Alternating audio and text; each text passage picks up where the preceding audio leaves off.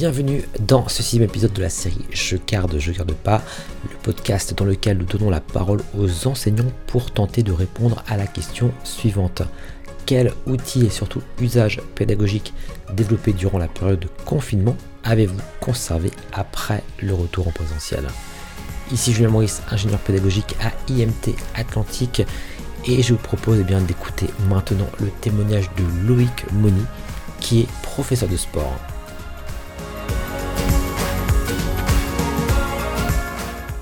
Loïc commence tout d'abord à nous dresser un petit bilan du confinement et nous fait part eh bien, de l'intérêt de conserver le contact avec les étudiants, notamment via la pratique sportive. Alors tout d'abord par rapport à ma pratique et au contexte, euh, déjà on a identifié les problématiques du contexte où on avait des étudiants qui passaient 8 euh, heures de leur temps derrière les ordinateurs parce que tout était en distanciel et que nous, en tant que discipline euh, sportive, on était peut-être l'une des uniques occasions qu'ils avaient d'être dehors et de se, à la fois de, de casser cette sédentarité forcée, mais aussi de créer des liens interpersonnels. Loïc rentre ensuite plus dans le détail en nous expliquant tout d'abord la stratégie adoptée et son objectif principal qui était de permettre aux étudiants de garder du lien tout en respectant les contraintes imposées. Il nous l'explique avec ses propres mots. Donc on s'est dit qu'il était hyper important, même si c'était en plein hiver, de développer des activités sportives, euh, on va dire euh, organisées et accompagnées par des intervenants, ou alors euh, de les sensibiliser et de les inciter à avoir des pratiques sportives régulières afin que à la fois ils sortent, mais à la fois aussi ils soient en contact avec d'autres étudiants tout en respectant les euh, conditions sanitaires euh, qui nous étaient imposées euh, au niveau du ministère Jeunesse et Sport, qui était une certaine distanciation dans la pratique, voilà, tout un tas de, choses, une pratique exclusivement en extérieur. Loïc détaille ensuite les activités proposé via notamment la mise en place d'un portfolio en ligne hein, qui a rencontré un franc succès et a été un élément motivateur pour les étudiants.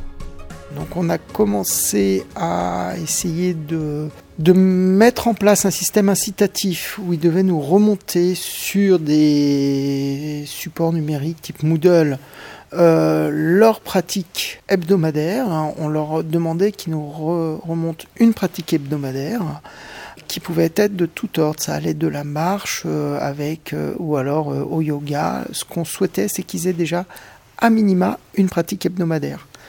Et cette pratique hebdomadaire, en nous la remontant sur Moodle, on pouvait être en interaction et discuter avec eux via le support Moodle pour les inciter, les freiner. Alors c'était assez étonnant dans le sens où certains nous remontaient juste une pratique parce qu'il fallait le faire et ça répondait à la validation de l'UE.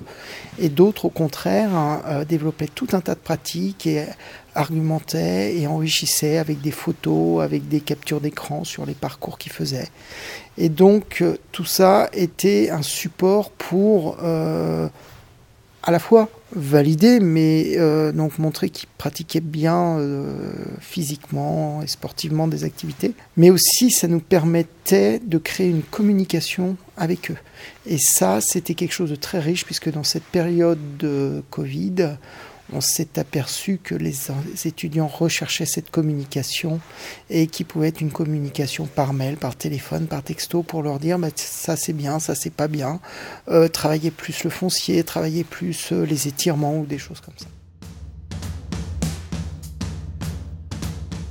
J'ai demandé ensuite eh bien, ce qu'il en était de l'évaluation de la pratique en cette période totalement à distance et en autonomie. Et voici la réponse de Loïc. Alors, l'évaluation, là, on, enlevait un peu cette évaluation par compétence parce qu'on n'avait pas cette possibilité.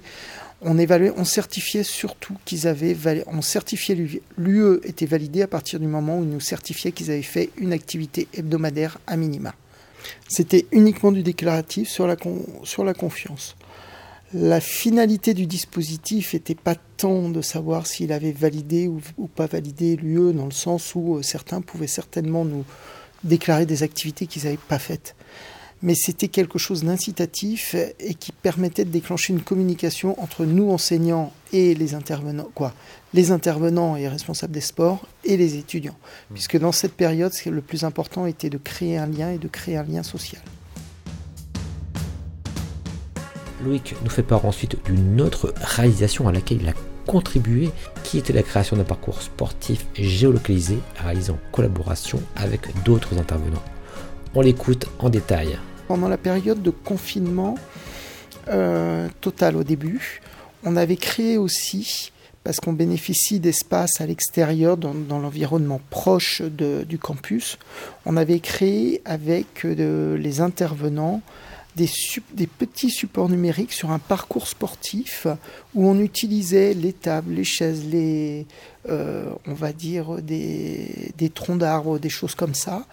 Et on faisait des petites vidéos pour leur proposer euh, d'utiliser ces supports euh, pour faire des étirements ou des abdominaux, différents exercices. Et ils avaient une application sur laquelle ils pouvaient à tel endroit cliquer et là, euh, sur 30 secondes, ils avaient une petite vidéo qui leur expliquait le type d'exercice à faire, le type de, de muscle ou de mouvement que ça permettait de travailler et le nombre de répétitions à effectuer. Et donc ça, ça a permis aux étudiants de s'en, ils, s'en sont servis de façon à ensuite euh, bah, faire des exercices pour remettre ça sur Moodle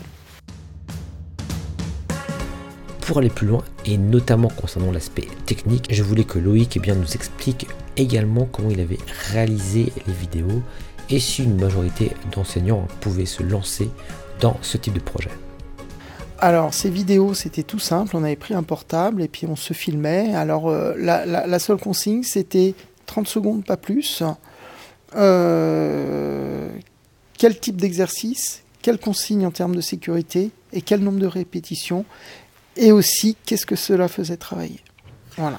Alors, bien évidemment, ces supports numériques, euh, euh, euh j'avais pas la maîtrise de les mettre, de les mettre en harmonie, et grâce aux personnes très compétentes du CARAE, ça nous a permis de, de, faire ça. Euh, tout simplement, c'est qu'après, il y a quand même toute une logistique et toute une mise en forme euh, qui est nécessaire par des, par, des personnels qui sont, par des personnes qui sont très compétentes d'un point de vue mmh. technique. c'est une collaboration aussi une collaboration avec, euh, alors collaboration à la fois des, des enseignants et des, des intervenants en sport, et collaboration avec les supports techniques qui nous ont permis de, de créer ça. Par rapport à tout ce que Loïc et l'équipe a mis en place, je voulais savoir également si les étudiants avaient pu lui faire un retour direct ou bien notamment l'évaluation des enseignements. Nous l'écoutons. Oui, j'ai eu des retours, hein, euh, mais plus qui étaient pas, pas forcément des retours euh, qui étaient liés à la validation ou non de l'UE, mais plus des retours euh, sur justement le lien, le fait que les étudiants ont fortement apprécié qu'on soit toujours en lien, toujours en communication avec eux, et que et, et le fait de les avoir incités à pratiquer, certains m'ont dit que s'il n'y avait pas eu ce système-là, ils ne l'auraient pas fait parce que c'était une période en plus entre euh, souvent de c'était de Toussaint jusqu'en février, j'ai plus exactement les dates, mais quand même de morosité ambiante, où il fait nuit tôt, où il est difficile de sortir, hein, où euh, bah voilà, il est plus facile de rester chez soi et euh, voilà quoi. Donc euh, quelque part, certains m'ont exprimé le fait que ça les a obligés à se bouger, ça les a obligés à faire ensemble, ça les a obligés aussi à communiquer mmh. et que c'était des moments bah, plaisants dans cette période. Enfin, Loïc nous explique comment ont évolué les pratiques sportives sur le campus au fil de la pandémie et de la levée d'ailleurs de certaines restrictions. Après, il y a eu la deuxième période de confinement un peu moins stricte, hein, où les étudiants, on pouvait leur proposer des activités sportives. Donc ces activités sportives, on leur a proposé et euh, différents sports en extérieur, même au mois de janvier, très peu d'absence. Ils étaient là un quart d'heure avant les cours parce qu'on s'est aperçu qu'ils avaient besoin de ce lien social et de se défouler. Ça a demandé une organisation assez complexe, mais très très riche. Et donc on s'est aperçu que ce, contact et ces relations interpersonnelles, ce contact euh, humain était indispensable. Donc ça, ça a été très riche. Et euh, je dirais que ces activités extérieures, on, a été créatifs parce qu'on a été obligé d'en inventer tout un tas.